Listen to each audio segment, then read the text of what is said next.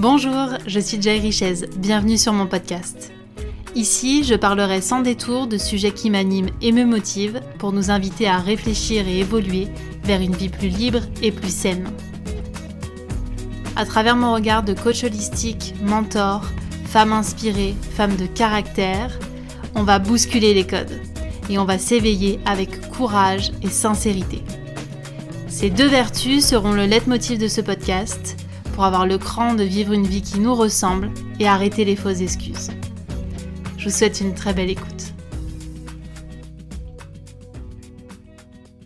Bonjour à tous et à toutes. Aujourd'hui, je vous partage l'échange que j'ai eu avec Claire Dassy, entre autres journaliste, réalisatrice et coach pour les personnes hypersensibles et à haut potentiel. Passionnée et passionnante, Claire vous emmène avec moi dans son histoire de vie et ses rencontres qui lui permettent aujourd'hui d'avoir un regard à 360 degrés sur ce qu'est l'hypersensibilité et le haut potentiel. Je vous souhaite une très belle écoute. Bonjour Claire. Bonjour Joyce. Aujourd'hui, euh, je voulais échanger avec toi pour qu'on puisse parler de l'hypersensibilité et des hauts potentiels. Mhm.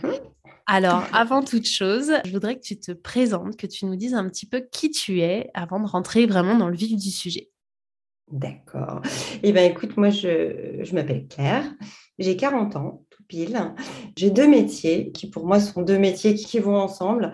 Mon tout premier métier euh, depuis 20 ans, c'est que je suis journaliste réalisatrice. Et c'est ce métier-là qui m'a amené à mon deuxième métier de coach pour euh, haut potentiel, donc aussi bien les, les enfants que les adultes. C'est à force de faire des reportages sur ce sujet qui m'a passionnée que j'ai décidé d'intégrer dans ma carrière ce deuxième métier qui est celui de coacher euh, toutes les personnes qui se sentent euh, mal dans leur peau euh, par rapport à, cette caractéristique de la haute potentialité. Voilà. Toi, tu as une histoire particulière avec cette haute potentialité ou pas? Oui, c'est pas un sujet sur lequel je suis arrivée comme ça par hasard. ça, ça, remonte très très loin. Quand j'étais toute petite, j'avais trois ans, mais je dois dire que on en a vraiment pris conscience euh, à l'âge de 20 ans. À 3 ans, mes parents ont été alertés, mais comme on alerte euh, euh, dans un village des parents avec un vocabulaire qui n'est pas très bien choisi, où on ne sait pas trop ce que ça veut dire, et puis ils ne savaient pas quoi en faire de tout ça. Votre fille, ok, elle est, elle est un peu différente. Bon, bah, très bien. Mon père, il s'est dit, ok, mais elle est juste chiante, en fait, mes filles. voilà, c'est un petit peu la seule chose qu'ils ont retenue, mais avec gentillesse, voilà. Puis j'ai grandi avec une adolescence euh, bah, avec un fort caractère, donc perçu comme ça en tout cas, comme un fort caractère. Et puis, euh, à l'âge de 20 ans, il s'avère que là, j'ai fait un test parce que j'allais voir un psy dont j'avais pas du tout envie d'aller voir, mais c'est, on, m'a un peu forcé à passer un test. Je ne savais pas vraiment ce que c'était ce test. Euh, je pensais plutôt que c'était un test pour des aptitudes euh, mentale. Je pensais plus à quelque chose d'un peu plus lourd. Et quand on m'a dit, bah oui, votre test révèle que vous êtes ça, ça, ça, je crois que dans mon esprit, j'entendais tout en flou. Euh, j'entendais plus vraiment les mots. Euh, tout ce que je retenais, c'est qu'il y avait quelque chose de différent par rapport aux autres et que peut-être c'était très grave. peut-être que j'avais une maladie mentale ou quelque chose comme ça. Donc j'ai très vite rangé le dossier. Je me suis dit qu'il fallait absolument rien dire. Et c'est un peu comme ça que j'ai commencé à porter mon baluchon de euh, la haute potentialité. À l'époque, ce n'était pas du tout le mot euh, euh, employé. Moi, je n'ai pas le souvenir du mot qu'elle avait employé, honnêtement. Je ne sais plus, parce que ça a été presque un choc. Donc, à l'époque, c'était plus les mots surdoués, mais bon, pour moi, c'était un langage. C'était impossible que je sois de toute façon surdouée. Je voulais dire plus quelque chose. Donc, pour moi, c'était impossible. Donc, je ne savais pas trop. Et puis, j'ai passé cette année de 20-30 ans qui a été déterminante entre le rejet et puis la vie qui me remettait sans arrêt ce sujet sous le nez de par mon métier de journaliste. Et puis d'autres tests que j'ai passés comme ça. Et à un moment donné, ça m'intriguait, ça me fascinait en fait. au fur et à mesure de me fasciner, j'ai lu des tonnes de lectures. Je me suis évidemment reconnue. Euh, je me souviens à l'époque où est sorti le livre de Jeanne Soufachin, c'était en 2013, donc j'étais déjà plus aguerrie à ce moment-là. Euh, là, je me suis dit, euh, OK, je pense que maintenant, il faut que je regarde le truc vraiment droit devant. Et puis, et puis bah, d'un coup, mon monde s'est ouvert un peu différemment. Donc, avec toute la complexité que ça ouvre et puis toutes les nouvelles portes que ça ouvre, j'ai découvert ma famille autrement. Et puis, dans la famille, on s'est aperçu qu'il y en avait d'autres avec des particularités différentes, des manières de vivre très différentes. Mon papa, c'est différent. Euh, j'ai un neveu aussi. Euh, qui c'est un peu lui le détonateur. Tout petit, il avait 9 ans et ça, ça, a modifié beaucoup la famille et le regard de la famille sur, sur la haute potentialité. Et puis euh, voilà, j'en suis venue à, me former, à faire plein de formations euh, là-dessus et de me dire que je voulais absolument faire ça plus tard en vieillissant. Et puis bah, le plus tard est arrivé. ça fait maintenant 4-5 euh, ans à peu près. Et, je poursuis cette quête d'explorer la haute potentialité, d'accompagner tous ceux pour qui je pense que je peux le faire. Je ne prends pas tout le monde, évidemment, parce que je pense qu'on ne peut pas apprendre tout le monde. Et euh, je continue de me former je ne m'arrêterai jamais, en fait. Voilà. et alors, du coup, euh, qu'est-ce que ça veut dire être à haut potentiel? Alors, être haut potentiel, c'est vrai que le mot, il est tellement pompeux, c'est difficile.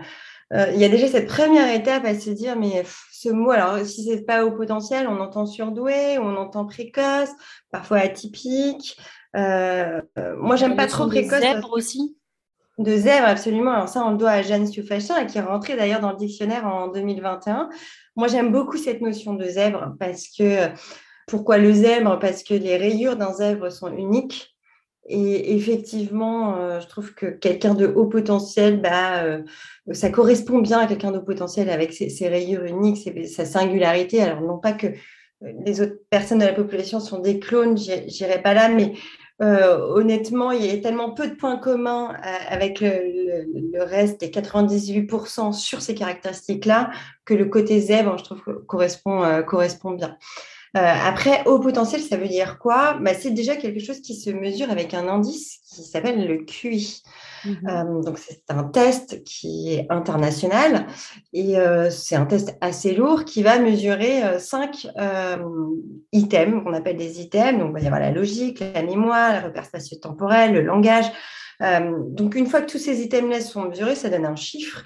Et ce chiffre-là, s'il est en dessous ou à partir de 130, et je dis à partir parce qu'on ne dit pas euh, on est au potentiel à partir de 130, c'est plutôt des hypothèses en fait, puisqu'il n'y a rien quand même de validé par la science à 150%.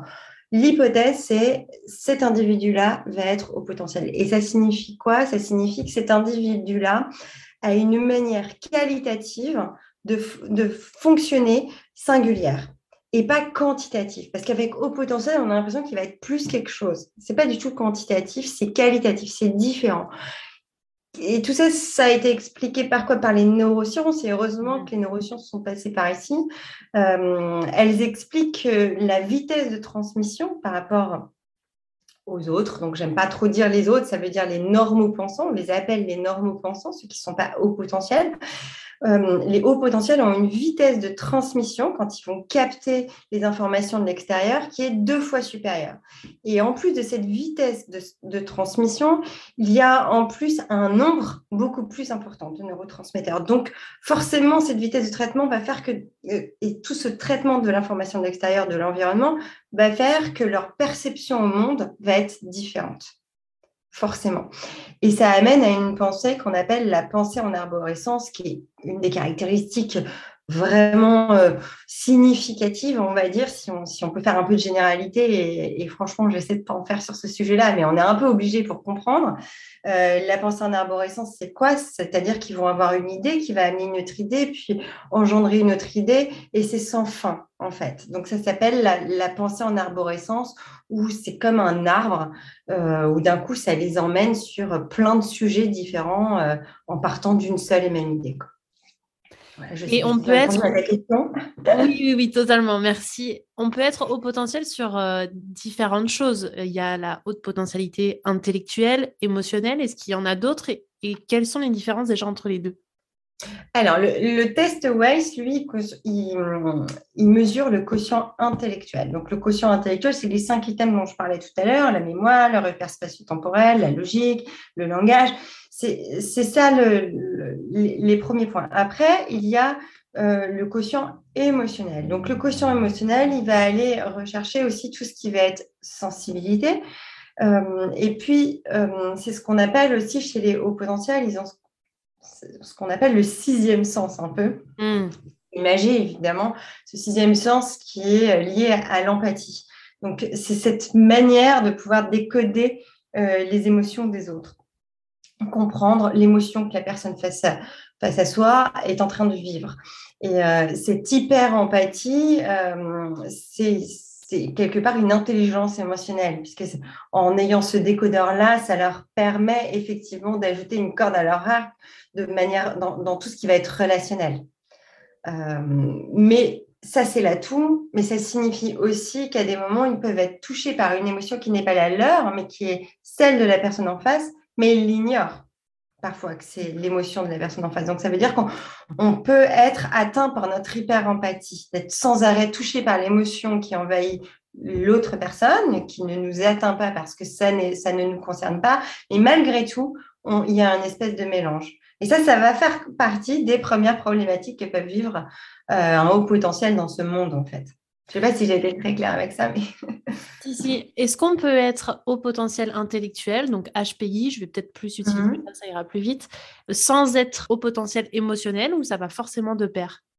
Non, ça ne va pas forcément de pair. En fait, c'est des degrés différents. On peut avoir un haut potentiel émotionnel avec un degré différent. Et puis, euh, surtout, le facteur le plus déterminant, encore une fois, ça ne va pas tant être trop ce test, enfin si bien sûr c'est le test, c'est surtout l'environnement dans lequel on a grandi. Ça, c'est la première chose qui va tout modifier en fait. On peut avoir on peut être au potentiel émotionnel très fort, mais avoir grandi dans un environnement qui nous a coupé émotionnellement, qui nous a euh, obligé à nous dissocier de nos, de, nos, émotions parce qu'on a vécu des choses euh, dans notre enfance qui peuvent être difficiles ou pas forcément difficiles comme des traumatismes, mais en tout cas qui ont été perçus difficilement. Et donc, ça va modifier notre euh, manière d'exprimer notre haut potentialité émotionnelle. Donc, vraiment, la, chose la plus importante, c'est comment enfant on a vécu notre rapport à nos parents, à notre nourrice, à nos grands-parents, enfin en tout cas aux personnes qui nous ont élevés et qui étaient là pour nous donner un cadre et de l'affection et de la sécurité. Et c'est ça qui va modifier et qui va faire qu'en grandissant, on ait un haut potentiel qui va bien ou un haut potentiel qui va mal. Parce que moi, en fait, je vois que des hauts potentiels qui vont pas bien, qui sont pas bien dans leur peau. Mais il y a énormément de hauts potentiels qui vont bien. Voilà, il faut le savoir aussi. Et alors, justement, on peut mesurer le haut potentiel intellectuel, mais est-ce qu'on peut mesurer le haut potentiel émotionnel? Oui, ça se mesure en effet. Alors, avec, de toute façon, c'est toujours avec des, des psychologues cliniciens c'est pas des coachs, c'est pas des thérapeutes, euh, et encore plus pour le QI, il faut vraiment être accrédité, il faut être euh, là-dessus, il faut avoir fait les études nécessaires, et, euh, ça se mesure via des tests, et c'est aussi le, le, haut potentiel émotionnel, c'est aussi beaucoup lié à la sensibilité et à la manière de percevoir du professionnel qui va faire passer ce test. Donc c'est pour ça que c'est très très très important de le passer avec un professionnel habilité à faire ces tests-là. Parce que sinon, n'importe qui peut brandir euh, le drapeau du haut potentiel émotionnel ou dire n'importe quoi. Moi-même, en étant coach, je ne m'aventurerai jamais à dire à quelqu'un, je vais faire des hypothèses, bien sûr, parce que j'ai l'habitude de voir des choses, mais je ne mettrai jamais un coup de tampon. C'est, non, les tests existent et c'est bien pour quelque chose. Et alors, quelle est la différence concrète entre l'hypersensibilité et le haut potentiel émotionnel? Alors, ça va quand même, euh, assez, quand même assez proche. Hein. On est quand même dans la, dans la même sphère. J'irai même pas sur des différences. J'irai pas dire et ça, ça, ça comme différence. Parce que là, honnêtement, ça pourrait être contredit en deux secondes. Euh, l'hypersensibilité, c'est avoir des sens qui vont être exacerbés, donc les cinq sens. Mais on peut avoir une hypersensibilité que sur certains sens et pas sur tous. L'hypersensibilité extrême, ça nous emmène à l'hyperesthésie. Donc ça, c'est un terme aussi, c'est-à-dire que l'hyperesthésie, par exemple, on va avoir l'ouïe surdéveloppée. Donc ça peut être un énorme atout, comme les gens qui vont avoir euh, l'oreille absolue. Euh, mais ça peut être aussi un énorme inconvénient, c'est-à-dire d'avoir euh, des sons qui sont presque tellement dérangeant que ça peut générer des surréactions, de l'inconfort et du coup, émotionnellement, générer de la colère ou de la tristesse. Moi, personnellement, je suis misophone. Donc, ça signifie qu'il y a des fréquences et des sons que je ne supporte absolument pas. Et même avec toute la concentration possible, ça peut être très compliqué pour moi de, rester. Euh, alors aujourd'hui, je l'ai apprivoisé, hein, euh, c'est très différent, mais voilà, l'hyperesthésie de Louis, ça peut donner ça. Après, peut y avoir l'hyperesthésie visuelle. Euh, il y a ceux qui vont percevoir beaucoup plus de détails que d'autres. exemple, moi j'aime bien faire ce petit jeu. quand on rentre dans une pièce, je le fais beaucoup avec les enfants pour savoir un, petit peu quels sont les sens qu'ils ont de plus développés. On rentre dans une pièce, on fait 4 secondes, je leur 5 secondes, pas très longtemps, vraiment c'est très court. Euh, après, je, les isole et je leur demande ce qu'ils ont vu dans cette pièce comme détail. Et c'est là où c'est assez marrant parce qu'il y en a qui vont percevoir des détails, le crayon rouge posé sur une étagère. D'autres, ils vont voir dans la globalité, ils vont dire, bon, bah voilà, il y avait un bureau, trois chaises, et puis c'est tout. Et d'autres, ils vont s'attarder sur des détails. Et là, on va être sur de l'hyperesthésie visuelle très probablement. Il faudra le pousser, hein. il n'y a pas que cet exercice, évidemment. Euh, mais voilà, l'hypersensibilité, un petit peu comment ça s'exprime. D'accord. Aujourd'hui, j'ai l'impression, et on en a déjà discuté, qu'on entend beaucoup parler de ces termes euh, haut potentiel, euh, mais ça fait combien de temps qu'on sait que ça existe et qu'on a mis un terme dessus? Alors, je n'ai pas les chiffres en tête précis. Euh, pour moi, dans ma mémoire, les tests Waze, ils existent depuis, je sais pas, 1960, quelque chose comme ça, 70. Enfin, ça fait très, très longtemps. Euh, peut-être un, peut un peu après, mais en tout cas, le pourcentage de la population mondiale qui est de 2% de HP n'a pas évolué depuis. Et c'est vrai qu'à contrario, on a le sentiment de beaucoup plus l'entendre. Donc évidemment, la première raison, ça va être les médias, euh, où aujourd'hui on communique beaucoup plus depuis, euh, je, veux, dire que ça a commencé en 2003, mais c'est quand même un peu plus depuis 2010, quand euh, l'éducation nationale a commencé à intégrer des éducateurs spécialisés pour les enfants qui sont au potentiel par académie.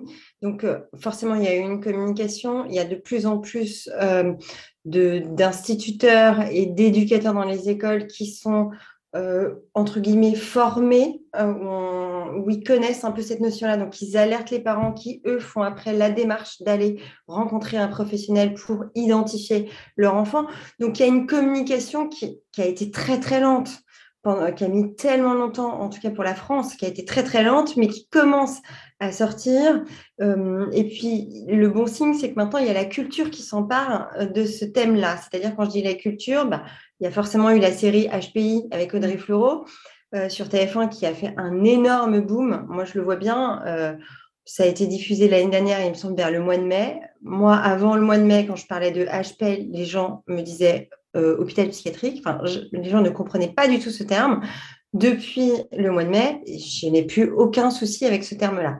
Donc, la force de frappe euh, de pouvoir parler d'une thématique sous couvert d'un film, de l'humour ou quoi que ce soit, ça permet de vulgariser énormément quelque chose, mais aussi de, le banaliser et d'un coup de se dire Ah, mais il y en a sur tous les coins de rue. C'est faux, en fait, il n'y en a pas sur tous les coins de rue.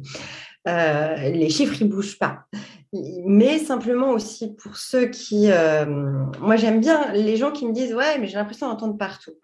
Je leur dis, OK, vous l'avez entendu combien de fois? Souvent, ils me disent, ben, j'ai entendu, euh, il y a une personne, une de mes collègues, d'accord. Et puis, il suffit qu'ils entendent une deuxième personne, et d'un coup, ils disent le partout. Mais en fait, ils n'en ont pas entendu 15 ni 20. Mais parce que quelque chose qui était passé de rien à deux fois en un an, ben, d'un coup, ça devient partout. Il y a aussi ça, la manière dont on est capable de, nous-mêmes de dire, mais on l'entend partout. Mais ça veut dire quoi partout pour vous, en fait, tout simplement? Oui, effectivement, comme on le disait, le ramener euh, au fait qu'il n'y a que 2% de la population et que c'est juste une particularité comme euh, les yeux verts ou euh, mmh. c'est pas quelque chose de, de, supérieur en fait, parce que c'est souvent une idée reçue, en tout cas que moi j'ai, sur cette notion de haut potentiel direct, ça me renvoie à une image de supériorité de la personne c'est quelque chose dont les hauts potentiels souffrent beaucoup, en fait, de cette image-là, parce qu'en fait, ça a été d'abord le mot surdoué qui induit quelque chose d'en de, plus alors qu'en fait, ce n'est pas quelque chose d'en plus, c'est quelque chose de singulier, de différent. C'est un fonctionnement qui est différent, donc qui va apporter une vision du monde différente. Donc, pourquoi la notion de en plus est sous-jacente comme ça quand on en parle? Parce que vous mettez quelqu'un dans une équipe, dans une entreprise, euh, qui va être un haut potentiel dans une équipe, d'un coup, il va apporter une vision différente. Et ceux qui vont être ouverts vont dire Ah, mais lui, il apporte le truc en plus mais il n'apporte pas forcément quelque chose d'en plus, il apporte quelque chose de différent en fait, c'est tout. Mais c'est pas en plus, c'est pas voilà, c'est simplement que c'est que c'est un fonctionnement interne qui est différent auquel on n'est pas habitué. Et encore une fois, ça correspond à 2% de la population, mais à l'intérieur des 2%, tout ça est encore fragmenté en fonction des, des hauts potentiels. C'est-à-dire qu'il y a des hauts potentiels à 130, à 135, à 140, à 150, et, et encore tout cela ont des visions entre eux très différentes aussi. Euh, donc sur les 2%, il y en a qui font partie des 0,0001%. Donc, ils n'ont pas vraiment de tribu. Et c'est assez compliqué de ne pas trouver de tribu et de ne pas trouver de miroir. Parce que le miroir permet de se rassurer, d'avoir confiance en soi. Et c'est aussi pour ça que les hauts potentiels ont aussi beaucoup de mal à avoir confiance en eux. Parce que ce n'est pas courant d'avoir euh, son miroir ou quelqu'un qui vient dire Bah ouais, moi je suis comme toi. Ah ouais, moi je pense aussi ça. Ça aide beaucoup en la confiance en soi aussi. Tu m'avais donné l'exemple justement du judo avec les différentes catégories que je trouve hyper parlant. Absolument, ouais, j'aime bien donner cet exemple aux enfants du judo parce que bah, les enfants souvent ils font du judo, enfin en tout cas les petits garçons. Et euh, moi je leur dis toujours, euh, bah voilà, il y a, des catégories au, judo, il y en a plein des catégories, donc il y a les moins de 60 kilos, moins de 70 kilos, moins de 80 kilos.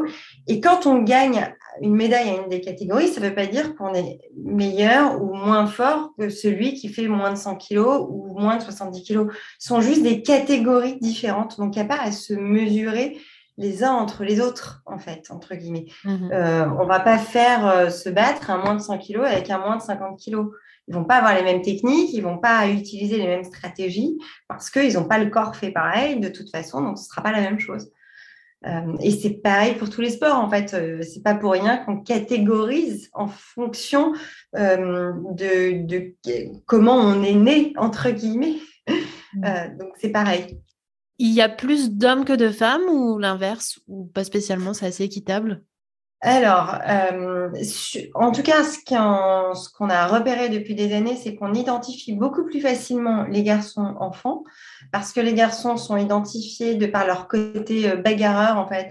Tout ce côté où ils ne sont pas à l'aise, où ils se sentent en décalage, où on les oblige à rentrer dans un moule, eux, ça va s'exprimer par un côté bagarreur. Donc, un peu de violence dans la cour, ce genre de choses. Et donc, plus rapidement, euh, les éducateurs vont les mettre sur la voie de euh, aller voir quelqu'un. Ils vont dire aux parents, allez voir quelqu'un, un professionnel, il doit avoir quelque chose, allez voir un psy. Les petites filles, euh, ça va être très différent parce qu'elles vont être beaucoup plus introverties sur leurs différents. Donc, c'est-à-dire qu'elles vont très vite rentrer dans ce qu'on appelle la peau du caméléon. Elles vont s'adapter. Donc, on ne va pas tout de suite s'apercevoir qu'elles euh, ont ces différences. Donc, intérieurement, elles sont en souffrance hein, quand même. Hein. Mais euh, même elles ne le savent pas trop. Elles voient surtout qu'elles ont une différence, donc elles ne veulent pas être remarquées. Donc, elles vont faire comme tout le monde. Et pour les, les, jeunes femmes, ça leur explose, entre guillemets, un peu à la figure, beaucoup plus tardivement.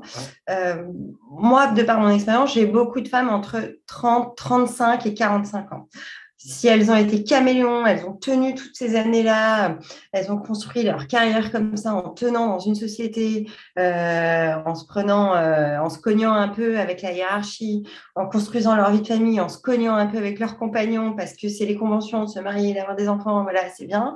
Euh, bah, d'un coup, à 35-40 ans, tout ça, ça explose en fait, parce qu'elles n'ont pas fait le parcours qui finalement, leur... peut-être elles auraient accompli les mêmes choses, mais différemment. Elle serait peut-être arrivée pareil à une vie de famille, pareil à une carrière, mais différemment, avec un parcours beaucoup plus singulier euh, en s'autorisant des choses. Et donc, on a le sentiment de manière plus âgée qu'on a plus de femmes et plus de garçons enfants. Hmm, d'accord. Et alors justement, comment ça se traduit en termes de spécificité Alors à la fois sur euh, le fonctionnement, le comportement euh, pour tous les HP. Alors là, volontairement, on va faire une généralité, mais je pense qu'il y a des, hmm. Points communs. Oui, bien sûr, il y a des points communs. Euh, moi, je trouve que le point commun le plus euh, le plus flagrant, c'est cette espèce d'ouverture au monde et de questionnement sur le monde que je vois chez les tout petits. Donc, ils vont tout de suite se poser des questions de pourquoi on est sur Terre, comment on est arrivé, mais la préhistoire et le dinosaure et la galaxie et l'étoile.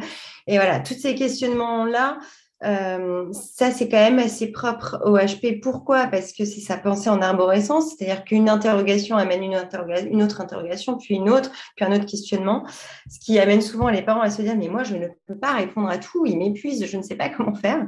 Ça, c'est une, des premières, une des premières choses. Il y a un, un autre point moi, que je retrouve hyper souvent euh, qui, qui, qui, qui, vivent comme un handicap, c'est ce sens de la de l'injustice, en fait. Euh, vivre l'injustice d'une manière euh, viscérale, euh, vraiment dans, leur trip, ça, c'est quelque chose qui, ne supporte pas. Ils sont très objectifs. Ils voient les choses d'une manière très, très juste. Après, il va y avoir effectivement tout ce qui va être affectif, donc lié à l'empathie.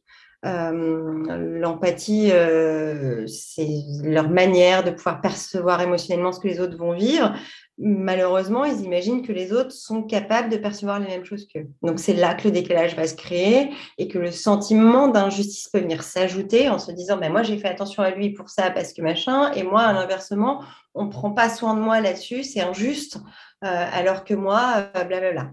Voilà, quand deux caractéristiques viennent, euh, viennent s'ajouter l'une sur l'autre, la bombe que ça peut un peu créer.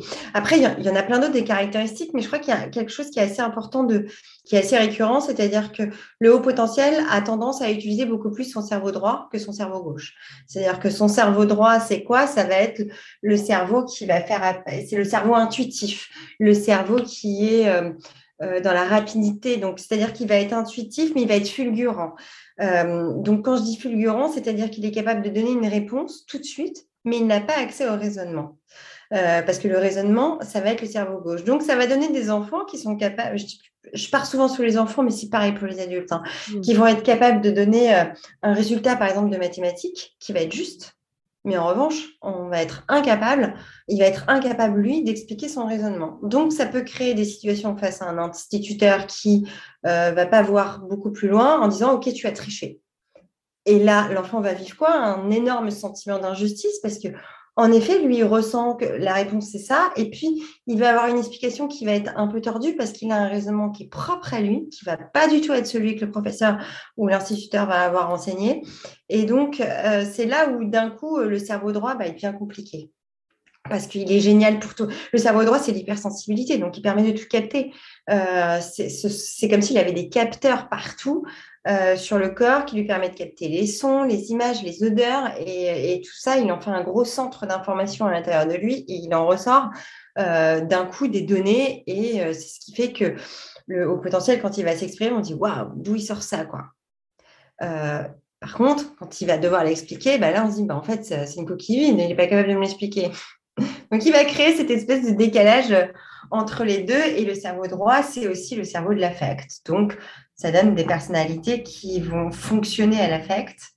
Euh, c'est super, mais c'est leur talon d'Achille aussi, parce que dans le monde dans lequel on vit, on sait que dans le monde de l'entreprise, alors beaucoup moins depuis quelques années euh, avec les startups, parce qu'aujourd'hui, on, rentre même des coachs du bonheur dans les entreprises, donc c'est super pour les HP, mais euh, franchement, les, les 50 dernières années, le monde de l'entreprise impose la hiérarchie, impose l'autorité, mais pas beaucoup, mettez pas beaucoup d'affect là-dedans, ou alors de l'affect manipulé. Donc, les hauts potentiels étaient extrêmement malmenés dans le monde de l'entreprise. Et ils le sont encore, parce qu'il y a encore une majorité d'entreprises qui fonctionnent comme ça, parce que c'est comme ça, et, pas pour mal faire, mais c'est juste que si une entreprise fonctionne comme ça, bah, pourquoi changer? Il y a beaucoup de gens qui sont très très mal dans les entreprises, beaucoup de hauts potentiels, et ils sont de fait beaucoup plus sujets au burn-out forcément quoi. Parce que leur sensibilité fait que euh, quelque chose qu'ils vont entendre ils vont le recevoir émotionnellement x 10 là où quelqu'un d'autre pourrait se dire moi ok ça glisse je passe à autre chose. Pour le haut potentiel c'est pas possible parce qu'il veut trouver le sens le pourquoi du comment la personne a fait ça. Et c'est un puissant fond. Et alors justement tu parles de cette euh, sphère euh, en entreprise. Comment on peut accompagner un collègue qui serait HP ou si on est nous-mêmes HP au travail comment on s'en sort alors, en fait, ça tient beaucoup à l'environnement. C'est-à-dire que tout dépend des managers euh, qui, qui a en face de soi. Soit on a des managers qui sont équipés et qui sont similaires sans le savoir. Donc là, normalement, c'est fluide, il n'y a pas de souci. C'est fluide même sans le savoir. Et puis, si on a des managers qui, eux, ont quand même des règles euh, qui ne peuvent pas être souples, euh, avec une grosse hiérarchie et puis ce sens de l'autorité, parce que le sens de l'autorité pour le haut potentiel, c'est pas possible. C'est-à-dire qu'il va être réfractaire à ça totalement réfractaire à l'autorité. Euh, la personne qui est autoritaire, souvent on est autoritaire parce qu'on a envie de garder le pouvoir, d'accord? Euh, Donc il va voir dans le haut potentiel un danger de quelqu'un qui trouve des solutions parce que souvent ils sont très bons hein, dans leur job, euh, mais le fait de voir qu'il est très bon, le manager va avoir peur qu'il lui prenne sa place. Donc il va être de plus en plus autoritaire. Et donc là, la situation va se corser. Donc moi, ce que j'ai tendance à conseiller euh, euh, avec les personnes coach-coach qui sont en entreprise, que j'ai beaucoup de startups également, euh, c'est déjà quand on est au potentiel de comprendre ses propres limites. C'est-à-dire que se dire, OK, ça ne sert à rien de rentrer, de vouloir rentrer à tout prix dans un moule parce que ce job, il est super. Ça, ne sert à rien, ça va de toute façon les emmener dans un mur. C'est soit ils ont une discussion avec leur manager en leur expliquant leurs limites, de quoi ils ont besoin. Donc, ils ont besoin d'une certaine liberté mais d'avoir des rails aussi, parce que s'ils ont trop de liberté, leur pensée en arborescence va les emmener dans tous les sens et ils sauront plus où est-ce qu'ils doivent aller. Donc, ils ont quand même besoin d'être cadrés, mais tout en leur laissant euh, une, grande, une grande liberté. Soit ils ont un manager qui est open là-dessus, et ou alors le poste qu'ils occupent euh, euh, demande enfin, comporte ces, ces caractéristiques-là, si peut appeler ça des caractéristiques. Soit euh, il faut choisir des métiers qui ouvrent euh, un peu vers la liberté, un minimum. Sinon, euh, c'est voué à avoir une carrière sans arrêt étriquée, où on est mal, où émotionnellement c'est compliqué. Donc, il faut bien que tout ce qui est compliqué s'exprime. Et si ça ne s'exprime pas dans le travail, ça va s'exprimer dans la vie personnelle ou dans la vie sociale. Donc, à un moment donné, il faudra de toute façon équilibrer ça, de toute façon. Comment toi, tu as fait dans ta vie professionnelle pour euh, composer avec cette particularité-là? Alors, bah, moi, je crois qu'intuitivement, j'ai choisi un, job qui me permettait de ne pas être étriqué dans quelque chose euh, euh, d'enfermant. Déjà, Edwin, parce que je, n'ai jamais connu la vie en ayant un CDI, puisqu'en étant indépendante, journaliste, réalisatrice, bah, en fait, je, changeais de, de, projet et de, de boss, de manager, de producteur hyper régulièrement. C'est-à-dire qu'une fois que j'ai fini un, reportage, par exemple, pour TF1, j'en fais un autre pour France 2. Et puis, donc, en fait, je changeais tout le temps. Donc, les moments où ça coinçait, je savais que de toute façon, il y avait une deadline qui était très proche, que j'allais terminer vite mon job et hop, passer ailleurs. Après, ça m'est arrivé aussi de, d'être dans des de manager des émissions parce que je n'ai pas fait que, que réalisatrice, j'étais productrice artistique aussi, donc j'ai managé des grosses émissions où j'avais aussi des, des boss avec une grosse pression, parce qu'il y a une grosse pression aussi dans ce milieu-là. Après, je crois que c'est dans tous les milieux, mais il y a une grosse pression liée où on ajoute aussi le grain euh, affectif. C'est-à-dire qu'on va nous mettre une grosse pression et en même temps, on va nous dire qu'on est super, mais on va quand même nous mettre une grosse pression pour travailler la nuit, travailler le soir tard. Euh, et effectivement, moi, émotionnellement, c'est très compliqué. Après, j'avais le goût du change et de la compétition, qui fait aussi beaucoup partie des, des hauts potentiels. Donc, c'était ça qui me menait beaucoup, en fait. Je me disais, bah, OK, je vais avoir cette récompense, donc j'aurai la récompense, j'aurai la reconnaissance de mon travail bien fait. Donc, c'était ça qui me menait. Et puis, un jour, euh, tout ça a été enfermant, a été trop difficile. Euh, parce qu'évidemment, sur mon parcours, j'ai rencontré des, producteurs, j'ai eu des, boss qui étaient euh, eux-mêmes au potentiel, donc qui avaient très bien compris ma manière de fonctionner et qui m'ont laissé euh, sans problème avec cette liberté. Je parle notamment où j'ai travaillé avec Jean-Luc Delarue pendant des années. et là, honnêtement, je n'ai pas du tout souffert de, de ma haute potentialité. Au contraire, elle était hyper bien comprise. Euh, parce que j'avais cette forme de liberté tout en ayant des rails, c'était top. Après, ça n'a pas été le cas dans toutes les productions dans lesquelles j'ai travaillé, mais euh, c'est la vie, enfin, j'ai envie de dire, c'est la vie d'une carrière. Euh, et une chose est certaine, c'est que le CDI n'aurait pas pu fonctionner avec ma manière d'être, parce que ce besoin de, de liberté, de changer de sujet en permanence était très important. Et comment un haut potentiel fonctionne dans sa vie euh, à la fois de couple et dans ses relations? Alors là, ça va quand même être propre à chacun. Maintenant, le haut potentiel dans sa vie de couple, il va vouloir euh, de la perfection partout, beaucoup. Alors, le haut potentiel, il a souvent ce besoin de perfection. Hein. Donc, il va avoir ce besoin de perfection, ce besoin d'entièreté, ce besoin d'affection, de reconnaissance hyper fort. Donc, c'est beaucoup pour le partenaire. Ce qu'on va lui... Et puis, aussi, il va falloir qu'il y ait euh, quelque chose d'intellectuel de, très fort. Il va falloir être nourri intellectuellement. Alors, quand je dis intellectuellement, ce n'est pas du tout euh, supérieur ou quoi que ce soit. C'est d'avoir quelqu'un en face qui, euh, qui, aime débattre, qui aime, qui aime découvrir des nouvelles choses, qui est curieux, parce que sinon le potentiel va vite s'ennuyer, va vite se lasser. Donc ça, ça, demande une exigence assez forte pour le compagnon en face. Si le, compagnon est lui aussi concerné par la haute potentialité, euh, ça va matcher sur plein de points, mais ça ne veut pas dire que ça va forcément être fabuleux. Euh, ça va matcher, mais ça va, quand ça va être en conflit, ça va être aussi très fort, ça va être aussi à l'extrême, parce que émotionnellement, les deux seront euh, très épris. Donc, tout ce qui est vie relationnelle, vie sociale pour les hauts potentiels, c'est clairement un fonctionnement à apprendre.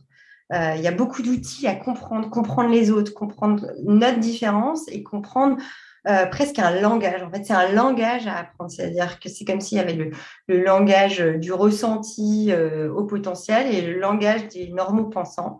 Et de temps en temps, de se dire, OK, je fais un bond dans le monde des normaux pensants, donc je dois utiliser le langage des normaux pensants sans en souffrir.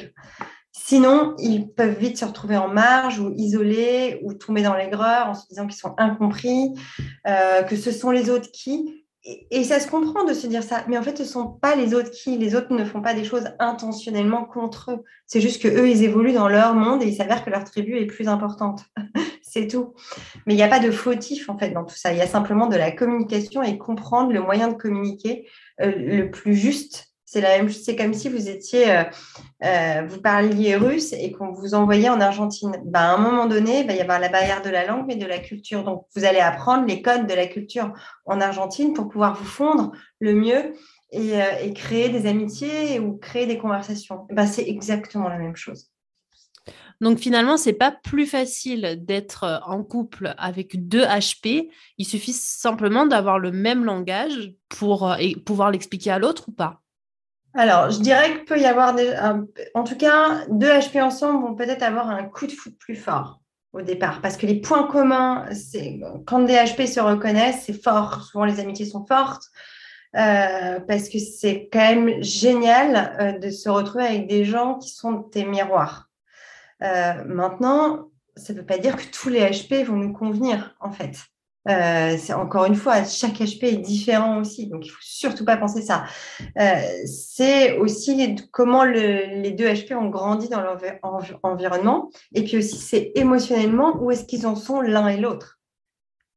C'est ça aussi qui va être un, dénominateur hyper important. Oui, parce qu'en fait, la particularité d'être HP, le plus important, c'est d'apprendre à se connaître d'apprendre à se connaître.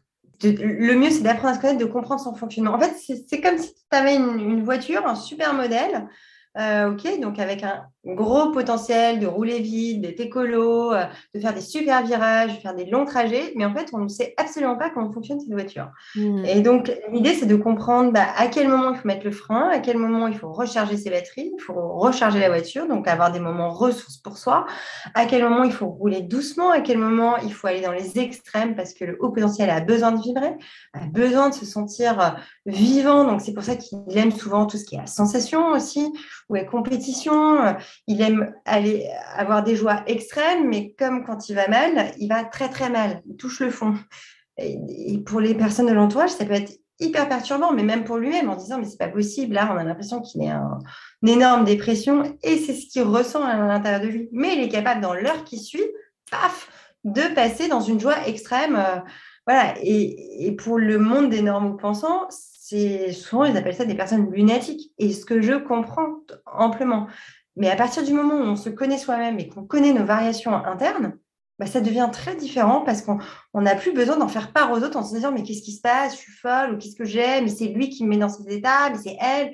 Mais non, en fait, c'est soi-même. Et donc là, on n'a plus besoin de remettre la faute sur les éléments extérieurs, sur les facteurs. Alors les éléments extérieurs sont juste là pour mettre en lumière, en fait, euh, tout ce qui est hyper tout ce qui est, tout ce qui est trop. Voilà, parce que être HP, c'est être trop, trop, hyper, être toujours dans les superlatifs, en fait. On, va nous dire, ah, mais t'es trop joyeux. Moi, j'ai toujours tendance à dire, non, je suis très joyeuse, mais je suis pas trop joyeuse. Euh, ah là là, mais t'es trop triste. Bah non, je suis pas trop triste. Je suis très triste à ce moment-là, en effet, quoi. Je suis hyper triste, mais on n'est pas trop, quoi. Et peut être HP et ne pas exploiter cette particularité, être en mode un peu sommeil.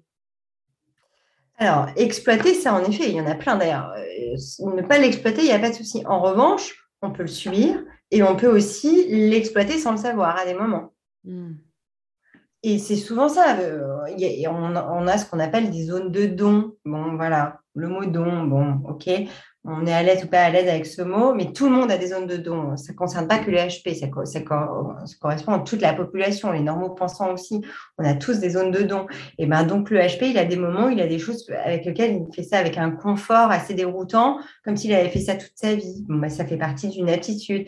Euh, tout ce qui va être, par exemple, capacité de, d'avoir des idées dans tout ce qui va être euh, créativité, bah, grâce à son sa pensée en arborescence, lui, il va avoir l'impression que tout le monde peut penser comme ça.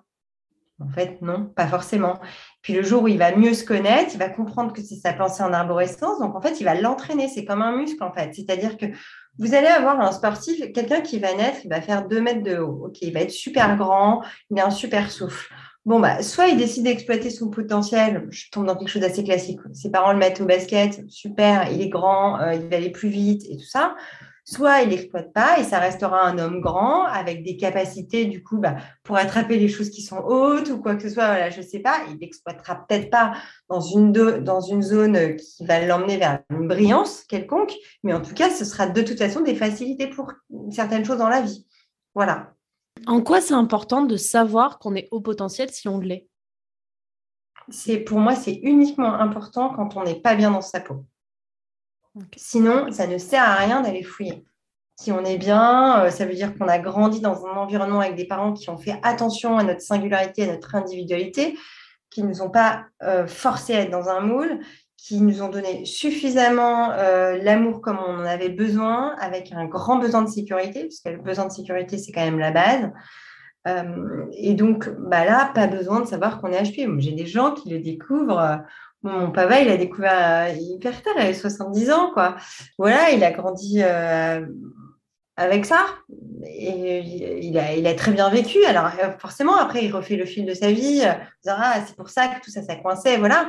Mais, euh, mais il a eu une vie heureuse aussi. Enfin, il a une vie heureuse.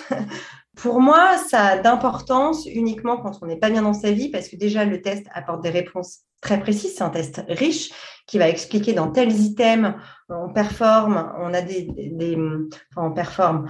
Dans, dans, quels items on va avoir des facilités, on va avoir un potentiel, et dans et dans d'autres, on peut être un peu plus euh, juste parfois. Euh, et du coup, ça nous donne des clés, en fait, des clés de lecture, de quoi faire, vers où se diriger, ne serait-ce que vers où se diriger professionnellement, euh, écouter ses passions. Parfois, on ne sait plus si ce sont nos passions ou les passions de nos parents, ou si c'est ce que la société nous demande d'être. Au moins, avec un test comme ça, ça parle que de nous et ça ne parle pas des autres euh, qui pensent de ce qu'on devrait faire, en fait. Mm. Et ça permet d'être plus proche de soi-même et de, que tout ça résonne juste, quoi. L'important, c'est ça, en fait, c'est de raisonner juste avec soi-même. Il ne sait rien d'autre. Tu parlais euh, du fait que ça s'est révélé dans ta famille. Est-ce que c'est euh, une particularité qui est héréditaire? Alors, il se dit euh, que c'est quelque chose qui serait génétique à 70-80%. Il y a des études qui sont très différentes partout dans le monde, mais la, quand même, la grande tendance a été quand même de, de dégager ça comme information. Ça a été repris beaucoup. Euh, moi, j'aime beaucoup euh, le neuropsychiatre qui est euh, Olivier Revol, qui a fait beaucoup d'études en France.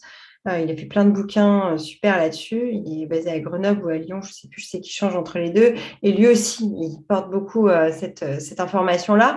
Moi, ça m'arrive très souvent d'avoir des parents qui arrivent avec des enfants et puis on pousse un peu les séances et puis en fait, à un moment donné, ils me disent, mais en fait, euh, je ne sais pas pourquoi là, tout ça, ça résonne pour moi.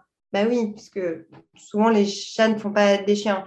Et donc, euh, alors d'une manière différente, ça ne s'exprime pas pareil, ça ne veut pas dire que ce sont les mêmes au potentiel, l'enfant et le parent, mais en tout cas, il y a des zones qui sont similaires. Et, euh, c'est souvent les enfants qui amènent euh, les parents à se révéler, en fait. C'est un cas assez classique. Maintenant, ça ne veut pas dire que tous les parents au potentiel vont avoir des enfants au potentiel aussi. Ils peuvent en avoir un ou deux ou différemment. Ou voilà, il ne faut pas non plus mettre quelque chose de systématique, quoi. C'est pas le cas. Et euh, à l'inverse, si on est au potentiel, ça ne veut pas dire qu'on a des parents ou grands-parents euh, qui eux aussi sont au potentiel. Non, mais par contre, ça veut dire que c'est pas exclu et qu'il y a, quand même 70% qui est quelqu'un dans, dans, la lignée qui le soit. Donc 70%, c'est quand même beaucoup. Mmh euh, quand on fouille bien, à un moment donné, on finit par le trouver. Et c'est pareil dans les, dans les groupes d'amis, en fait. Souvent, les gens avec qui on s'entend très bien depuis des années, avec qui il n'y a jamais eu de, de, frustration ou de choses compliquées, c'est intéressant de fouiller un peu parce qu'il est possible que cette personne le soit aussi. Quand on sent de la fluidité avec quelqu'un depuis tant d'années, avec qui il n'y a jamais eu d'objection, il est possible que le terrain commence ce soit ça. Je parle souvent dans le cercle amical parce que dans le, dans le couple, c'est différent parce que dans le couple, on va sur un terrain d'intimité euh, qui est beaucoup plus proche que le cercle amical. Mais dans le cercle amical, comme il y a un respect qui est de deux parts installé de par l'amitié, euh, si c'est fluide, souvent, c'est qu'il peut y avoir un miroir là-dessus. D'accord. Qu'est-ce que ça t'a appris de toi d'explorer cette thématique-là? Vaste question. Qu'est-ce que ça m'a appris de moi? Euh, Je crois que ça m'a appris à dire non. Euh, beaucoup, euh, ça m'a appris que, hum, que quand on est au potentiel, on est surtout, euh, enfin souvent multipotentiel, donc on aime toucher à tout, donc il y a un côté couteau suisse qui est super et qui n'est pas super, parce que le haut potentiel rêve un jour d'être spécialiste dans quelque chose, c'est-à-dire qu'il sait un peu tout faire, donc, il a beaucoup de vision globale. On peut le mettre un peu sur tout. Moi, j'ai fait des tonnes de sport quand j'étais enfant. Je crois que j'en ai fait 12 différents je faisais 10 heures de sport par semaine. Enfin, c'était voilà. Donc j'ai l'impression de savoir euh, faire plein de choses, plein d'activités, mais, mais rien euh, à un niveau qui va être euh, championne olympique ou j'en sais rien. Donc il y a, cette espèce de frustration et à la fois c'est un atout d'avoir une vision en permanence globale dans tous les domaines dans lesquels on est. C'est-à-dire que moi, en travaillant en télévision, mais je n'étais pas que réalisatrice, j'ai été monteuse, j'ai été cadreuse, j'ai été productrice. Donc, en fait, j'ai une vision à 360 degrés euh, de, de, cet écosystème. Euh, pareil dans le sport, dans, enfin, dès l'instant qu'il y avait une passion qui arrivait, paf, il fallait que j'ai une vision à 360 degrés. Donc, ça m'a appris à me dire, euh, OK, c'est OK d'avoir une vision à 360 degrés et de ne pas être spécialiste. Ce n'est pas un problème. Il y a d'autres gens, ils vont être spécialistes dans telle ou telle chose. Et c'est à ce moment-là où toi, tu as besoin d'être complémentaire avec eux et de faire appel à eux. Ça, c'est une des premières choses je pense que ça, ça m'a appris. Et puis une autre chose qui est hyper importante, qui est, assez récente hein, quand même, qui est dans les cinq dernières années, que j'ai vraiment acquis avec ça, c'est que hum, un haut potentiel qui va bien, c'est le haut potentiel qui sait se dire euh, renoncer à quelque chose alors qu'il sait le faire. Hmm. C'est-à-dire, euh, euh, souvent, enfin, moi, voilà, on, pouvait m'appeler pour des projets. voilà, Claire, j'ai tel projet à faire pour une émission de télé. Est-ce que tu peux le faire? Ma première réponse, c'est bah, tu m'as demandé si je pouvais le faire. Bah oui, je peux le faire, j'ai les capacités, il n'y a pas de problème, ok, je vais le faire. Sauf que si je fais une vraie lecture de moi interne aujourd'hui, maintenant, c'est oui, je peux le faire, mais est-ce que j'en ai envie? Est-ce que ça va me faire vibrer? Est-ce que ça va me coûter en énergie? Est-ce que ça va être bon pour moi? Eh ben, avant, cette question-là, je ne me la posais jamais, puisque la question, c'était de savoir si je pouvais le faire. Et puis en plus, j'allais euh, obtenir de la reconnaissance, de la sécurité. Donc en fait, ça me remplissait quelque chose.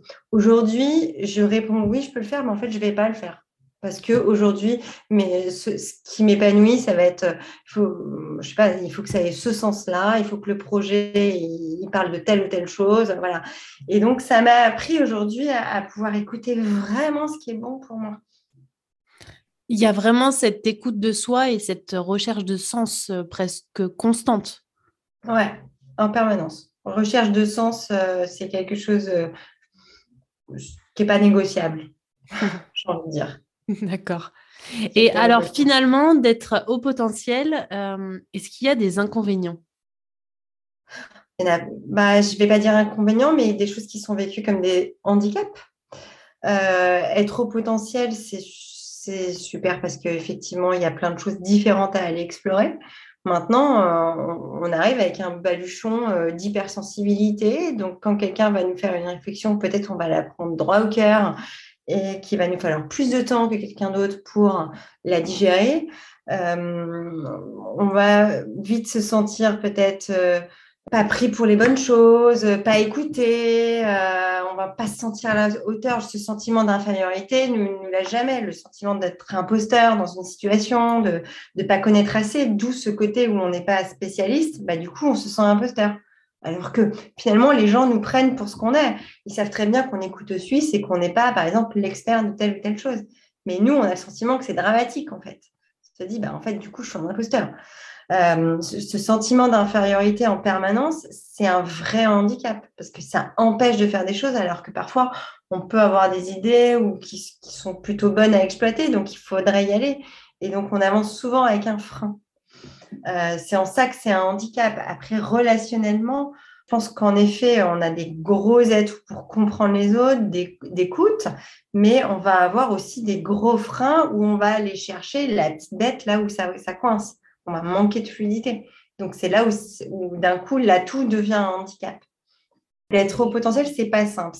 C'est super, mais c'est pas simple. Mais j'ai envie de dire que c'est comme toute autre particularité que n'importe qui pourrait avoir. L'idée, c'est de surtout pas le percevoir comme une maladie, ni c'est la même chose que si vous me disiez, mais c'est bien ou c'est pas bien d'avoir de faire deux mètres de haut? Euh, bah ouais, ça va être super pour plein de choses. Puis il y en a d'autres, ça va vraiment être chiant. Une voiture, passer dans les portes, euh, voilà. Je réduis, hein, vraiment, mais c'est un peu ça, en fait, finalement. Et par rapport à la notion d'hypersensibilité, euh, mm-hmm. est-ce que on retombe un petit peu sur les mêmes thématiques où ça devient euh, euh, bah, à la fois un avantage et un inconvénient? Oui, bien sûr. En fait, tout dépend aussi, cette hypersensibilité, comment on décide de l'exploiter, par exemple, dans notre carrière. Si on a un métier où notre notre accordéon à sensibilité, on est obligé de le solliciter en permanence, bah, c'est super, en fait, parce qu'on a l'outil en nous, euh, c'est super. En revanche, si euh, on a choisi un métier d'informaticien à coder, à faire des chiffres, mais qu'on est aussi un hypersensible, bah, on va être en carence à un moment donné. C'est-à-dire que on va être en carence de pouvoir exploiter notre sensibilité, ça, va être difficile. Ou si on est dans un métier où la sensibilité n'a pas sa place, euh, exemple, euh, ça peut être dans le monde militaire, dans tout ce qui va être où il y a beaucoup d'autorités, beaucoup de règles qui sont absolument pas souples, où s'il n'y a pas de souplesse, bah, le, manque de souplesse éloigne la sensibilité. Parce qu'on ne peut pas dire, bah, là, je sens des choses ou quoi que ce soit. Euh, pareil pour les, euh, les sportifs de haut niveau. moi, j'ai beaucoup de sportifs qui sont dissociés parce que bah, forcément, pour performer, on, on leur apprend à se dissocier de tout ce qui va être émotionnellement dérangeant. Donc, par exemple, euh, souvent quand ils sont ados, voilà, leurs histoires amoureuses ou quoi que ce soit, leurs coachs sont là pour justement nettoyer tout ça et les concentrer sur la performance, sur l'entraînement, pour euh, aller chercher la médaille. Et puis, ça donne des gens au moment où ils quittent le sport, parce que bah, voilà, l'âge ou quoi que ce soit, ils ont 25, 30, parfois 40 ans suivant les sports, bah, d'un coup, ils se retrouvent avec leur dissociation, leurs émotions qui viennent, ils ont appris à ne pas les utiliser, et donc ça donne des gens, ils ne savent plus quoi faire dans ce monde, en fait. Euh, donc, l'hypersensibilité, c'est super quand on arrive à l'exploiter dans notre métier, par exemple, mais quand on a des métiers qui ne le permettent pas, ça va devenir, ça, va péter à un moment donné, de toute façon, ça, ça va leur exploser, en fait, au visage à un moment donné. Forcément, il y a de l'inconfort. Voilà. Quel conseil tu donnerais à quelqu'un qui est au potentiel ou qui pense l'être pour pouvoir euh, vivre plus sereinement? Euh, bah moi, déjà, je proposerais de se rapprocher d'autres au potentiel, de faire euh, de chercher comment être accompagné, donc pas forcément des coachs. Hein, je, dis, ça parce que moi je suis coach, mais c'est pas pas forcément ça. Hein. Ça peut être accompagné de plein de manières différentes, pas forcément un psy. Euh, il y a plein de thérapies aujourd'hui qui sont comportementales, qui sont très différentes. Ça peut être par la danse, ça peut être de l'hypnose, ça va être, en tout cas, d'essayer d'aller se comprendre. Très important, c'est d'essayer d'aller se comprendre et euh, d'arrêter d'aller chercher les problématiques des autres. Hmm. Parce qu'en fait, on se détourne souvent de soi-même. Quand on est au potentiel, on va chercher les problématiques des autres et on va essayer d'adapter notre comportement en fonction de la, problématique de l'autre. C'est-à-dire d'arrêter cette adaptation permanente et d'un coup de se dire, OK, qu'est-ce qu'il y a à l'intérieur de moi et comment je suis, comment je fonctionne, de comprendre son propre fonctionnement. C'est la clé, il me semble. Et si on a des personnes au potentiel euh, autour de nous et qu'on est normaux pensants, euh, quel conseil tu donnerais? Pour justement bah, que ce soit plus harmonieux dans les relations bah, Ça dépend de la problématique, là, pour le coup. Tu, veux dire à partir de quelle problématique? Parce qu'il y a Alors, ça peut être euh, dans, le, dans, le, monde du travail, dans le monde, dans la sphère familiale. En fait, finalement, comment on, on, arrive à faire que tout le monde se sente bien dans chaque sphère où on rencontre des hauts potentiels? Bah, moi, j'aime bien mettre un automatisme d'une question dans tous les écosystèmes. Donc, vont être, quand je dis écosystème, ça va être l'écosystème euh, euh, familial, l'écosystème euh, au travail, l'écosystème social. C'est d'un moment donné d'avoir une communication claire et transparente. Et pour avoir une communication transparente, c'est de demander à la personne de quoi tu as besoin et en retour d'être capable de dire, moi, pour me sentir bien avec toi, j'ai besoin d'eux. Parce que le potentiel, il va être très fort pour dire de quoi tu as besoin. Mhm. Mais souvent, il, est incapable de dire ce que lui, il a besoin. Pourquoi? Parce qu'il se met en danger. Si jamais ça ne répond pas aux attentes de la personne, la personne peut s'éloigner. Donc, il peut se retrouver seul. Donc, il préfère ne pas savoir. Et en fait, c'est ça, c'est affronter, s'affronter soi-même et oser dire ce dont on a besoin à l'autre, en fait. Et c'est une étape qui est déjà très difficile pour le potentiel. Et, même pour les normaux pensants, en fait. De manière générale, on n'exprime pas ce dont on a besoin vraiment dans une relation. Euh, qu'elle soit amicale, qu'elle soit euh, professionnelle, de dire, ben voilà, moi j'ai besoin que tu puisses me dire tout ce qui va bien euh, sur un ton plutôt cool. Moi j'ai besoin que tu m'appelles tous les trois jours, j'en sais rien. En tout cas, d'expliquer ce dont on a besoin et pourquoi on a besoin. Ça me fait penser, est-ce qu'il y a des facilités pour les femmes au potentiel d'un point de vue communication par rapport aux hommes? D'un point de vue empathique, d'un point de vue euh, mmh. peut-être sensibilité qui se révèle? Tu parles par rapport aux hommes eux-mêmes au potentiel? Oui, exactement. en général? Eux-mêmes au potentiel? Ouais.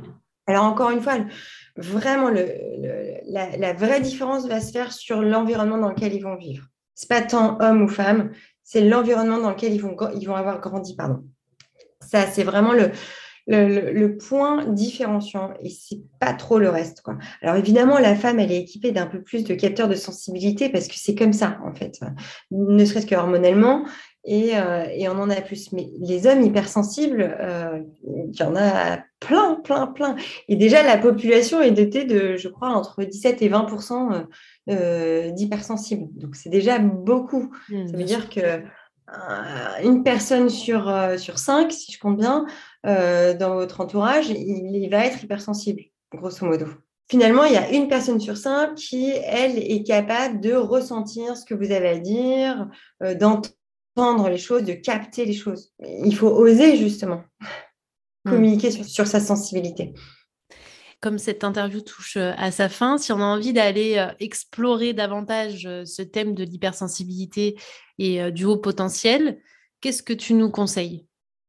Pour aller l'explorer soi-même, c'est toujours pareil, c'est-à-dire que explorer soi-même, c'est toujours important d'être accompagné. Pourquoi? Parce que bah, soi-même, on se dit, OK, bah, so what?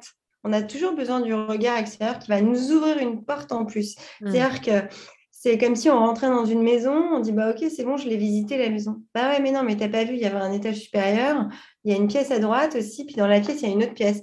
Et en fait on a besoin d'un guide, de quelqu'un qui nous fasse visiter en fait pour nous montrer les placards, pour nous montrer les trappes, les greniers, euh, parce qu'on peut pas les deviner. Euh, même avec toute la volonté qu'on peut avoir. Et, nous-mêmes, en tant que coach, en tant que psy, on se fait nous aussi accompagner. En fait, c'est comme ça. C'est la manière la plus, euh, je dirais, la plus efficace en fait. Et de choisir, peu importe la manière de se faire accompagner, peu importe, quelque chose qui, nous convient. Hmm. Alors, ce podcast s'appelle Vivre avec bon sens. Euh, je voudrais que tu nous hmm. partages ce que ça veut dire pour toi, vivre avec bon sens. Euh, vivre avec bon sens, pour moi, c'est vivre avec euh, son diapason. C'est-à-dire, le bon sens, c'est de ne pas essayer de faire pour, c'est de faire pour soi, en fait le bon sens, c'est ça. Et après, généralement, c'est l'effet domino. Si on fait des choses qui sont justes pour soi, qui résonnent juste pour soi, normalement, derrière, tout s'enchaîne d'une manière assez fluide. Alors, euh, pour moi, le bon sens, ça va dans, c'est large, hein, c'est de faire pour moi et, après je fais pour euh, mes amis, mon, euh, mes très proches, ma famille évidemment, et puis il y a la planète. Voilà, en fait, le cercle, d'un coup, il s'agrandit. Il y a la planète, l'humanité, les gens. Et d'avoir un peu sa mission de vie, si on fait des choses qui sont juste pour nous, ben, d'un coup, on incarne quelque chose qui est presque une mission de vie pour bah, la communauté, si je peux, la communauté, la planète, les êtres humains. Moi, c'est un peu ce que j'essaie de faire avec mon métier de, journaliste en, choisissant euh, des thématiques qui ont du, sens pour moi. Donc, euh, voilà, quand je travaille pour Ushuaïa, je fais des reportages sur, euh, je sais pas, la protection des récifs coralliens ou, ou un reportage sur les hauts potentiels ou dans mon deuxième métier qui est celui d'accompagner les hauts potentiels, que ce soit des enfants ou des adultes, j'ai le sentiment de participer à quelque chose de commun euh, pour éveiller, pour aider les gens à se connaître eux-mêmes dans un, dans un but commun qui est celui de plus on sera tous au, au diapason, à notre propre diapason, moins on sera en conflit avec les autres. Puisque finalement, quand tu es en conflit avec quelqu'un, c'est quelque part, tu es en conflit avec toi-même, il y a une part de toi qui est en conflit avec toi-même. Hmm. il y a cette notion holistique qui euh, revient et d'interdépendance. Mmh, absolument. Tu as aussi un podcast dont on n'a pas parlé qui s'appelle Atypique mmh. People. Euh, est-ce qu'il y a des actualités qui arrivent concernant euh, ce podcast? Oui, absolument. J'ai ce podcast Atypique People que j'avais lancé pendant le confinement et contre toute attente, euh, je ne m'attendais pas du tout à ce que ça, ça ait autant de, de, prises, que j'ai autant d'auditeurs. oui, j'ai une interview là, qui sort de Laura Trompette, une romancière qui écrit des livres avec des personnages aux couleurs euh, de zèbre, de haut potentiel, et elle ne le savait pas du tout au départ. voilà, c'est euh, Jeanne Siofachin qui lui a mis le, doigt dessus, et, euh, et c'est une interview de femme, j'adore parce qu'elle a tous les questionnements des femmes au potentiel, et donc c'est une interview va bientôt sortir, en effet. Ben merci infiniment Claire pour les éclairages. Pour euh, vraiment euh, finir sur le mot de la fin, est-ce que tu as envie de nous partager une citation euh, ou un mot qui est cher à ton cœur? Alors une citation, moi j'en ai plein, mais je ne vais pas en sortir une qui est que j'en mets souvent sur, sur le compte Instagram. Il y en a une qui me vient de, de moi de toute petite. je disais toujours oui d'accord, mais moi je suis toujours plus, mais jamais trop. Et je crois qu'en fait ça me reflète bien ce qu'un un haut potentiel peut ressentir, le côté toujours plus, mais jamais trop. Parce que dans le côté trop, euh, il y a ce regard un peu péjoratif que les autres peuvent avoir. Et je me suis souvent défendue avec cette phrase-là depuis toute petite. Donc euh, voilà, je terminerai sur ces mots. Merci infiniment, Claire. Je te remercie beaucoup, Joy. Merci. Et merci à vous qui nous avez écoutés. Si vous avez aimé cet épisode, n'hésitez pas à le partager ou à laisser une note de 5 étoiles sur Apple Podcast. Et si vous souhaitez retrouver les actualités de Claire Dassy, vous pouvez la retrouver sur Instagram, Facebook ou sur son podcast Atypic People sur les différentes plateformes d'écoute. Je vous mets tous les liens dans la description de cet épisode.